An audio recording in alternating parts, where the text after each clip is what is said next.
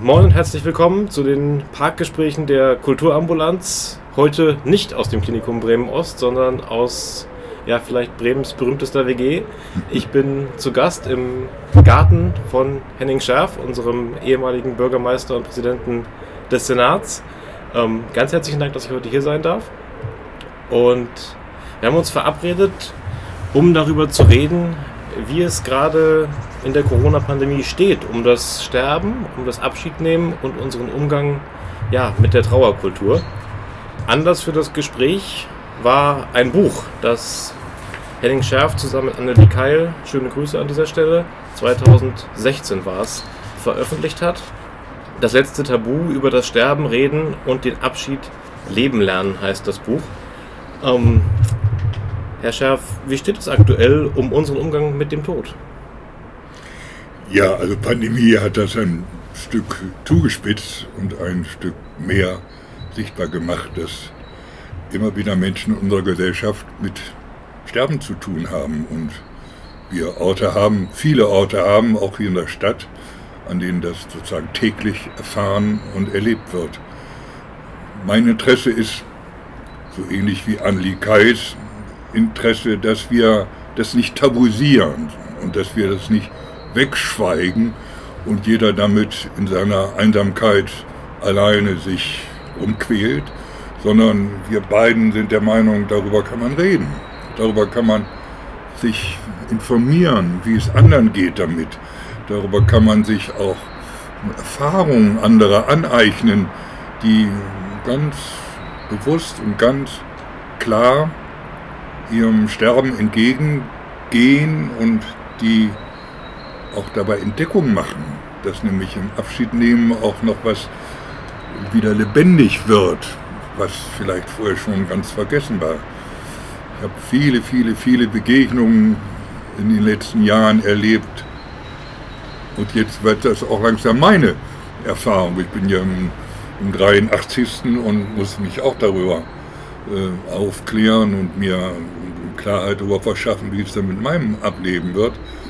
Und ich beobachte, dass ich in diesen Monaten und gerade durch Pandemie auch nachdenklich gewordenen Monaten ganz viel über mein Leben lebendig machen kann. Also es ist oft so, als wenn ich in meinem Kopf ein Kino habe, in dem die Filme meiner Kindheit und die Filme meines Lebens ablaufen und ich da wieder Entdeckung mache. Und dann reden wir darüber, meine Frau macht so ähnliche Erfahrungen und auch hier im Haus sind wir ja mit mehreren, die alle über 80 sind.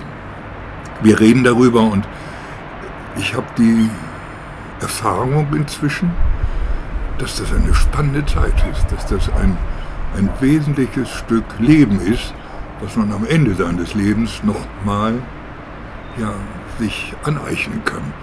Und ich werbe richtig darüber und damit, dass man davor nicht weglaufen sollte, sondern sich damit auseinandersetzen sollte, sich vertraut damit machen sollte.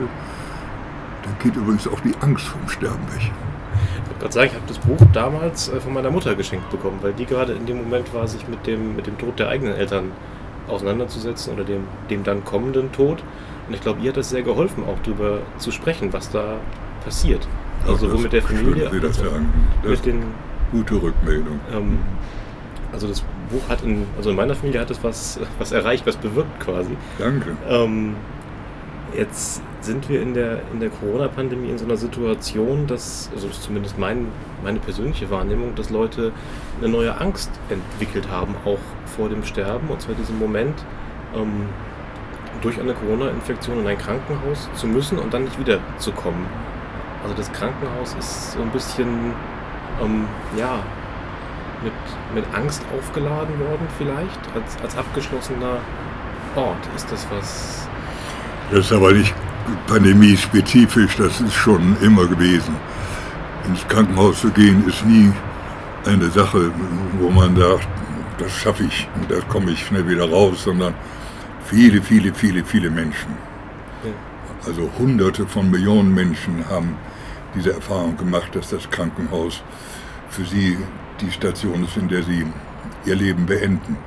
Und das bedrückt natürlich Menschen, die darüber nicht reden wollen und nicht reden können und die vielleicht dann auch im Krankenhaus niemanden finden, der Zeit hat, mit ihnen sich darüber auszutauschen. Und dann kann es passieren, dass sie ganz alleine damit sind. Und das ist eine traurige Situation. Annelie und ich wünschen uns, dass wir, wenn wir uns verabschieden und wenn wir uns ans Sterben machen, dass wir umgeben sind von Menschen, die wir kennen und lieben und die wir mit, als Vertraute auch ganz nah an uns rankommen lassen. So habe ich das bei, meinen, bei meiner Großmutter erlebt und so habe ich das hier auch im Hause erlebt. Wir haben ja auch schon drei Sterbeerfahrungen äh, gemacht unter unseren Freunden und da hat es mich sehr, sehr, sehr angerührt, dass wir zusammengeblieben sind und dass wir äh, gedacht haben, das machen wir hier im Haus. Ja. Und wir, wir, wir bleiben beieinander und wir lassen dich nicht alleine und wir bringen dich nicht noch an irgendwelche Schläuche. Das war eine große Erfahrung und da lebe ich auch davon. Das hoffe ich auch, dass mir das selbst gelingt. Eine, eine, ein positiver Plan quasi für das Sterben. Ja, ja, ich bin sogar neugierig darauf, was ja. da passiert. Also äh, ich habe das von Ernst Bloch ge gehört, der hat in seinem Alter, der ist ungefähr in meinem Alter gestorben, also der, der hat gesagt, mich interessiert eigentlich nur noch, was dabei passiert, wenn ich sterbe. Das macht mich neugierig. Was, was, was bleibt mir da auf den letzten Metern? Was ist mir da wichtig? Was trägt? Und was erwartet mich der Tod? Wie, wie, wie, wie ist das, wenn nichts mehr geht? Ähm, und das geht mir so ähnlich. Ich bin neugierig auf das, was da mit mir passiert und ähm, versuche auch vieles aufzugreifen, was andere dazu zu erzählen haben. Also ich rede gerne auch über Sterben und rede gerne auch darüber, wie es anderen ergeht, weil ich immer ein Stück dabei auch für meine eigene Zukunft lerne. Du bist Vorsorge auch, nicht ja, ja. Ich habe in meiner Biografie, die über mich geschrieben worden ist, von Volker Mausberger, vor 16 Jahren ist das gewesen, da habe ich einen Text gefunden, der hat mich selber überrascht, weil der so lebendig ist. Ich hoffe, dass ich mit vielen Menschen, das schreibt, er fragt mich und ich antworte, ich hoffe, dass ich mit vielen Menschen zusammenbleibe, sie ins Altwerden mitnehmen kann. Bei Rose und Klaus habe ich Jahre des Sterbens erlebt. Sie hatten eine mehrjährige, mehrjährige Komaphase. Wir wussten nicht, ob sie uns noch wahrnehmen. Wir alle, auch die Kinder, haben um sie herum gesessen, mit ihnen geredet und sie gestreichelt. Wir haben uns neben sie gelegt, damit sie das Gefühl von Nähe hatten. So wünsche ich es auch für mich, dass ich nicht allein bin, wenn ich sterbe. Ich möchte zwischen lieben Menschen sein, die mir vertraut sind, die fröhlich weiterleben, vielleicht singen und vorlesen und etwas erzählen. Ich möchte bewusst sterben, mich bewusst verabschieden. Ich glaube nicht, dass das Leben begrenzt auf diesen Geburts- und Sterbezeitraum ist. Ich lebe in den Köpfen meiner Kinder und anderer Menschen weiter, aber nicht irgendwo im Jenseits. Das habe ich damals, da war ich 68, äh, geschrieben oder gesagt und das gilt immer noch. Ja. Das, das hat dich, hat dich gehalten. Das ist nicht einfach nur mal so eine kurzfristige äh, Stimmungslage, sondern das, das bestimmt mein, mein Bewusstsein. Immer wieder kommt ja die, die Selbstbestimmung auch in der, in der Gemeinschaft quasi ja, natürlich. Als, als Thema durch. Und was meinen Sie, wie das aussieht aktuell in, in der Situation Krankenhaus ganz speziell? Ist diese Gemeinschaft ja nicht, nicht so möglich. Also wir haben ganz strikte Besuchsbeschränkungen aktuell um eben die anderen Patientinnen und Patienten zu schützen vor dem Coronavirus. Ähm, gibt es da irgendeine eine Möglichkeit, damit auch positiv umzugehen? Haben Sie da eine, eine Vorstellung oder stehen Sie da vor dem gleichen Rätsel wie wir alle? Ja, ich bin in diesen ganzen Pandemie-Monaten nicht ein einziges Mal in ein Krankenhaus gekommen, obwohl ich Freunde hatte, die auch in dieser Zeit gestorben sind und die ich gerne besucht hätte. Äh, ich habe davor gestanden, ich habe auch mit Eheleuten davor gestanden, die ihren Ehepartner nicht mehr besuchen konnten. Das war ein weiterer Anlass zu trösten. Dann muss man dann auch untereinander darüber reden können. Und der Betreffende, der im Krankenhaus gelegen hat, den ich ja nicht erreicht habe, den habe ich immer nur über seine Ärzte und manchmal über Pflegerinnen und Pflegerinnen erreichen können. Und da habe ich dann gehofft, dass die in ihrem ganzen Stress, den sie haben, auch Zeit haben, sich ans Bett zu setzen und Zeit haben, zuzuhören. Das ist deren Anspruch. Also gerade in der Palliativmedizin gibt es diesen Anspruch ganz massiv. Ich will dabei sein, ich will begleiten, ich will erreichbar sein, ich will Vertrauen stiften, mich zuwenden dem Sterbenden und er soll die Erfahrung machen, dass er nicht alleine ist. Äh, das gelingt möglicherweise nicht, wenn das so richtig stressig wird, wenn die Kliniken überbelegt sind oder wenn das Personal immer knapper geworden ist, weil nun auch viele von denen erkranken und gar nicht kommen, dann ist es eine schwierige Lage, in der man das nicht schaffen kann. Dann erhoffe ich immer, dass die Leute nicht alleine liegen, sondern dass sie dann vielleicht mit zweien zusammen auf dem Zimmer liegen, um sich unterhalten zu können und sich gegenseitig auch äh, auszutauschen. Das habe ich bei meinem Freund hier unten, der inzwischen wieder hier angekommen ist, erlebt. Der hat sieben Monate im Krankenhaus gelegen mit seinem äh, schwierigen Bruch. Und da habe ich erlebt, wie er kommuniziert hat mit denen, mit denen, die da nun wechselweise seine Mitbewohner in dem Zimmer waren. Und das hat ihn angeregt. Und das hat, da, da hat er auch Entdeckungen gemacht. Also das geht auch. Das erhoffe ich mir, dass das auch bei den Pandemie ähm, äh, Kranken, Erkrankten möglich ist.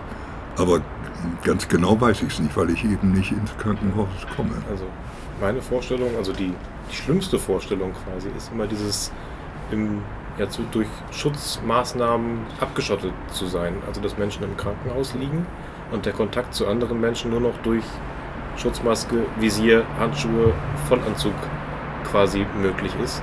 Um, ähm, das ist ja das, ja. Ja, das ist in der Intensivmedizin ja schon seit, seit, seit Generationen so, ja. dass ich da wie so isoliert liege und eigentlich nur noch die Geräte höre, die um mich herum ticken und an die ich angeschlossen bin. Das ist eine extreme Situation. Das verlangt von den Menschen ein großes, großes ja, Maß an Energie und an, auch an Bereitschaft, sich darauf einzulassen. Aber ihm bleibt ja gar nichts anderes übrig. Sie sind, sie sind ihm ja ausgeliefert. Also sie, sie können sich eigentlich nur ihrer Lage ergeben und sagen, vielleicht geht es dann doch einigermaßen glimpflich zu. Ich würde gerne dabei sein und mit den Menschen reden, kann das aber nicht. Und dann bekommt dieses, ja, dieses Piepen der Maschinen nochmal einen ganz anderen Stellenwert, kann ich mir vorstellen, dass so als monotones Hintergrundgeräusch ja da ja, bleibt. Natürlich, natürlich, also auch wenn, natürlich. wenn kein Mensch da ist. Es gibt ja auch einen, einen öffentlichen Umgang mit dem Tod und dem Sterben in unserer Gesellschaft. Hat sich der verändert im letzten Jahr? Würden Sie das so sehen? Ja, an den Beerdigungen, an denen ich teilgenommen habe, habe ich gelernt, dass das wirklich anders ist als früher. Ja. Sortieren sehr sorgfältig aus. Man kann also keine großen Beerdigungsgesellschaften mehr organisieren. Das sind die Familie und Freunde sitzen weit auseinander, müssen sich eintragen mit Adresse, damit man äh, es nachverfolgen kann, wenn da wirklich eine Infektion stattgefunden hat. Ich habe draußen im, im Park vor, der, vor dem Krematorium äh, äh, äh Begräbnis, Trauerfeiern erlebt. Das ist anders. Man kann nicht singen. Ich singe gerne. Ich bin so ein Chorsänger, der, der auch gerne bei, bei Trauerfeiern singt. Das geht nicht. Man muss sozusagen äh, still sein. Vor kurzem habe ich in der Wallerkirche eine wunderbare Trauerfeier erlebt. Da hat der Organist, der alte Domorganist, der da als Rentner die Orgel, die Barockorgel. Ja, das ist auch eine sehr schöne Kirche. Wunderbar, wunderbar. Und dann hat er die Chorede, die wir eigentlich hätten singen sollen, die hat er, hat er gespielt und improvisiert. Das war, das war eine Form von Vertrautsein mit dieser schönen Chormusik, die hat mir gut gefallen. Ja, und das, selbst das Beten, gemeinsame Beten geht nicht, sondern man muss dann den Pastoren vorbeten lassen. Trotzdem gibt es so etwas wie eine Beteiligung. So wir, wir sind dabei, wir stellen uns um die Angehörigen, die auch wissen wollen, wer, wer mitgeht und wer mitmacht. Und ich finde die unterschiedlichen Rituale, die es inzwischen in unserer Gesellschaft gibt, bei Trauerfeiern wichtig, weil sie, wenn sie besonnen sind, auch die Anwesenden versammeln und ihnen eine Botschaft, manchmal vermittelt über den Gestorbenen, äh, weitergeben, die lebendig bleibt. Also diese Vorstellung, dass ich, wenn ich tot bin, in der Erinnerung meiner Enkelkinder, Kinder und Enkelkinder lebendig bleibe, die, die erfüllt mich. Das ist eine wunderbare Vorstellung, dass die, wenn ich längst unter der Erde liege, dass die untereinander sich an mich erinnern und die Begegnungen, die wir hatten, die vielen, wieder hochholen und dann vielleicht auch Fortsetzungsgeschichten schreiben können, die ich mal irgendwann angefangen habe und die sie dann weiterführen. Diese Vorstellung, dass ich nicht einfach verschwinde, sondern dass ich in der Erinnerung der mir wichtigen Menschen, der mir lieben Menschen äh, bleibe, lebendig bleibe, die ist wunderbar. Der, also das, was die Christen mit dem Leben nach dem Tod haben, das gelingt mir nicht. Aber diese Vorstellung, dass ich in der Erinnerung meiner Kinder und Enkelkinder und meiner Freunde lebendig bleibe, das ist ein Trost, das gefällt mir. Und das, ja, das versuche ich auch anderen mitzuteilen. Und äh, ich glaube, dass Erinnerung die Basis unseres Nachdenkens und die Basis unseres Orientierens und die Basis unserer Werteorientierung und Wertefindung ist. Wer das aufgibt, wer das verdrängt, wer das durch Jux oder durch äh, Ablenkung versucht aus der Welt zu schaffen, der verkürzt sein eigenes Nachdenken, der verkürzt seine eigene Lebendigkeit, seine eigene Kreativität. Also man kann sich, kann sich kleiner machen, wenn man wenn man verdrängt, dass man in der Erinnerung die anderen mit sich nimmt. Und umgekehrt, man kann wachsen, wenn man um sich herum Menschen versammelt, deren Biografien einem selber wichtig sind und die man vielleicht einbezieht. Ich kann sogar mit Gestorbenen, wenn ich Wachträume habe, reden. Die Gespräche fortführen quasi. Ja, ich kann im Bett liegen, die Augen zumachen und kann mit meiner Mutter, die ist vor über 30 Jahren gestorben, ich kann mit der reden. Und ich, ich höre sie, wie sie antwortet. Und sie ist mir ganz nah.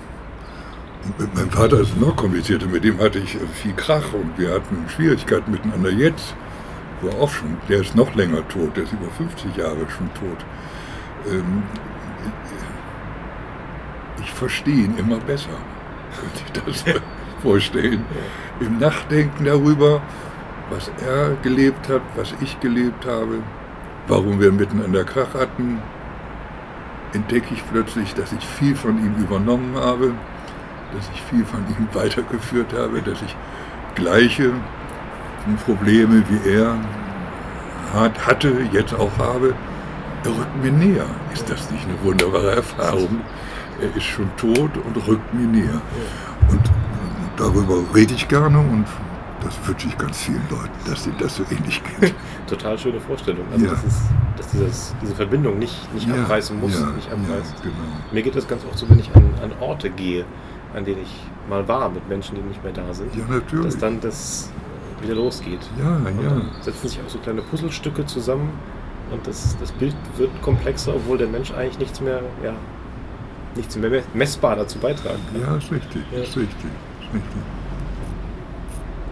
Ich habe hier auf meinem schlauen Zettel noch stehen, äh, öffentliche Trauer als politische Aussage. Das ist eine Formulierung auch aus dem Buch, die fand ich ganz spannend, weil die mich an diese aktuelle Corona-Zeit erinnert hat. Ähm, wir haben ja öffentliche Rituale entwickelt, um auch dieser, dieser Pandemie Toten der, der Opfer quasi zu, zu gedenken, sei es, sei es die Kerze im Fenster oder seien es, ähm, weiß ich nicht, künstlerische Äußerungen auch, die es, die es gibt.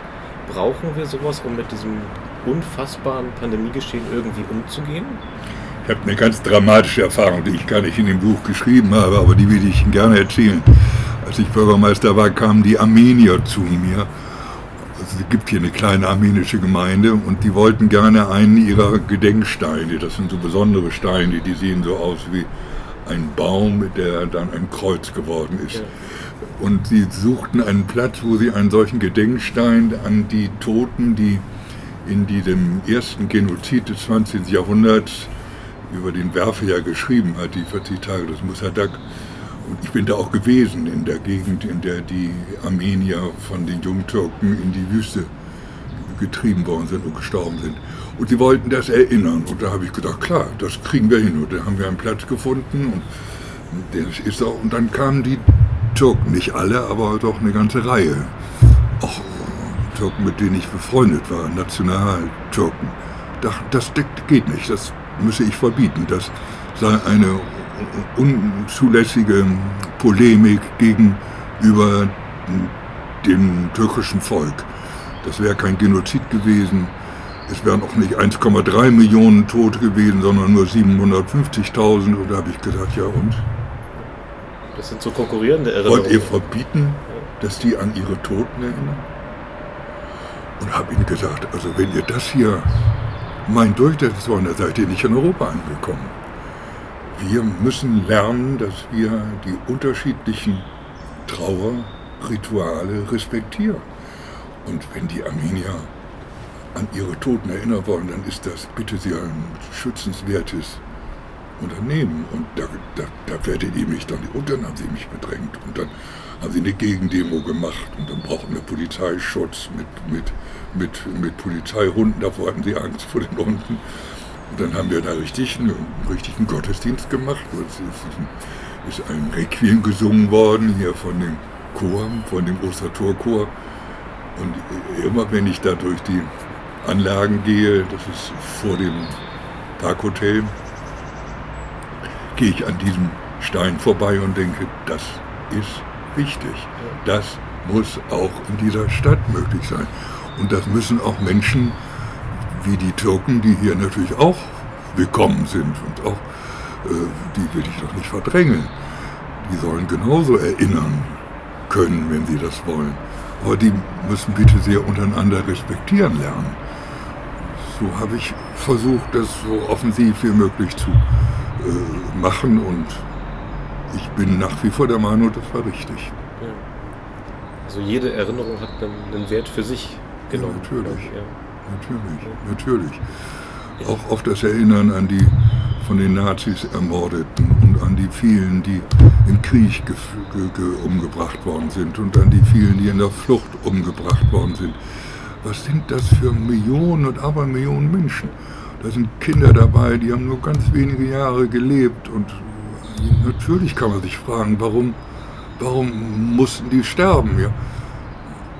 Und dadurch, dass ich an sie erinnere, denke ich, ist ein Stück von ihrem kurzen Leben lebendig geblieben und vielleicht eine Erinnerung oder Ermahnung, dass sowas nie wieder passieren kann. Also das Wegschieben und das Zuwachsen lassen und wir gehören nicht dazu, das ist nicht die richtige Antwort auf das Leiden dieser vielen, vielen hunderte Millionen Menschen, sondern das sie lebendig halten in unseren Köpfen und unseren Herzen und äh, aus ihren Schicksalen heraus die richtigen Schlüsse ziehen für unser eigenes Leben. So, so gehe ich damit um. Und man kann es ja auch am Ende einfach nicht gegeneinander aufrechnen in irgendeiner Art und Weise. Es ja. funktioniert ja. schlechterdings einfach nicht, obwohl es immer wieder versucht wird von einigen Menschen. Ja, klar, klar. Ja. Erinnern, trauern, gedenken sind ja, sind ja Aktivitäten, sag ich mal, die die, die, die Hinterbliebenen, die Angehörigen und uns als Gesellschaft dann beschäftigen. liegt in dem, in dem Trauen und dem Auseinandersetzen mit, mit dem Tod für Menschen auch eine, eine Möglichkeit zur eigenen, ja, eigenen Selbstvergewisserung und vielleicht auch, auch Stärkung von, von Gedankengängen? Ja, ich denke schon, dass, dass, dass das Nachvollziehen von Biografien Verstorbener einen motivieren kann. Also ich will mal so ein paar äh, große Verstorbene nennen, die mir ein Vorbild sind. Nelson Mandela kannte ich richtig gut. Ich bin bei ihm gewesen in Südafrika. Er ist hierher gekommen, hat sich für den Preis bedankt, den wir ihm erteilt haben. Äh, der ist lebendig in meinem Kopf. Oder Willy Brandt, den habe ich jahrzehntelang begleitet. Ich bin mit seinen Söhnen befreundet und mit seiner äh, Frau, die verstorben ist, der Hut, bin ich befreundet. Mit seiner letzten bin ich auch befreundet, ist ja Bremerin. Und ich habe den Willi ganz nah bei mir. Der ist mir nicht abhanden gekommen. Das gleiche geht mir mit Hans Koschnik und mit äh, Wilhelm Kaisen. Das sind zwei meiner Vorvorgänger, die mich wesentlich und stark beeinflusst haben und die meine Vorbilder gewesen sind, die sind in meiner Erinnerung lebendig. Und äh, gerade in den letzten Tagen habe ich über Hans Koschig besonders intensiv nachgedacht, weil es darum geht, ein Jubiläum mit, um mit Danzig, Bremen und Danziger Städtepartnerschaft äh, wieder in Erinnerung zu bringen. Das hat er gegründet und er hat da viel, viel Zeit investiert und viel mehr als ich, obwohl ich eigentlich so viel tun wollte, wie er auch getan hat. Er war besser als ich und das ist mir ein ganz, ganz großes Vorbild. Ganz, ganz, ganz stark begleitet er mich äh, in meinem Alltag. Und so geht es mit meinen Eltern und mit meinen verstorbenen Geschwistern. Mein älterer Bruder war Professor in, in Hamburg, er war immer schlauer als ich, wusste immer alles besser und ist aber viel, viel eher gestorben. Und jetzt im Nachhinein ist er wieder lebendig geworden. Ich, ich kann mit ihm mich austauschen. Ich kann mich fragen, was würde er dazu denken. Wir waren ganz oft unterschiedlicher Meinung, aber er war immer hochintelligent, begründet und wach und intellektuell aggressiv, richtig. Mir ist das als junger auf den Nerv gegangen. Jetzt kann ich das gut ertragen und finde das sogar gut, dass er viele Fragen zugespitzt hat und dass er sie uns jüngeren Brüdern wirklich unter die Nase gehalten hat und uns nicht hat äh, weglaufen lassen. Also solche Geschichten, die, die leben mit mir und ich fühle mich da wohl aufgehoben. Ich würde das fast als Schlusswort nehmen, weil das ein super schönes Schlusswort ist.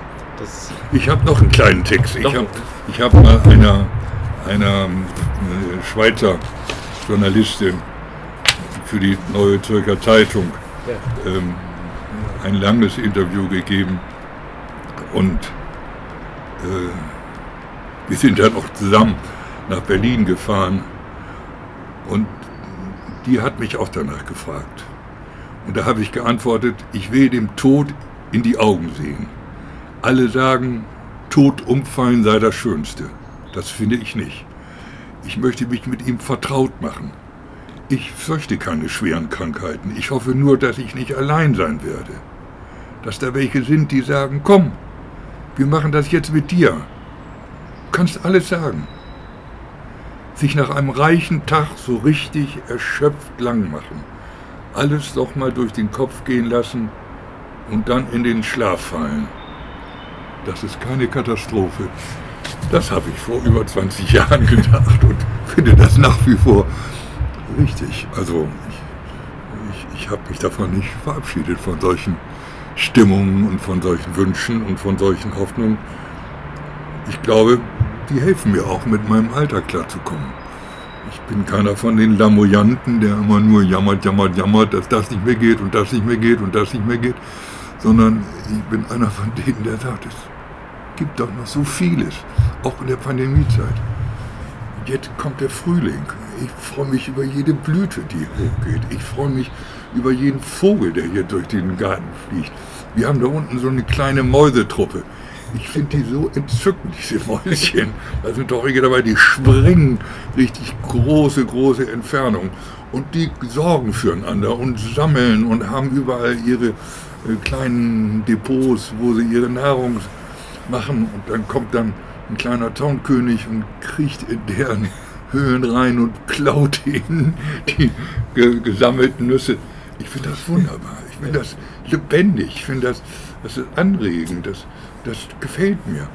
Und das wünsche ich, dass das nicht nur mir so geht, sondern dass das vielen, die nur nicht mehr laufen können und die nur noch aus dem Fenster gucken können und vielleicht im Bett liegen und in den Himmel gucken und sagen, wann kommt die Sonne wieder und dann kommt der Schnee, dass sie angeregt werden durch das, was da alle um sie herum passiert und dass sie auf jeden Tag, den sie leben können, noch leben können, sich konzentrieren können und ihn nicht einfach aus der Hand geben. Ganz herzlichen Dank für diese schönen Worte zu dem ja eigentlich äh, für einige schweren Thema. Ähm, vielen Dank, dass Sie die Zeit gefunden haben für dieses Parkgespräch hier bei uns im Podcast. Mein Name war oder ist immer noch Yannick Sachwe. Vielen Dank, dass Sie zugehört haben. Zu Hause auf den Podcast-Plattformen. Wenn Sie können, abonnieren Sie unseren Kanal. Es kommen weitere Folgen der Parkgespräche und bis bald. Auf Wiedersehen, Herr Chef.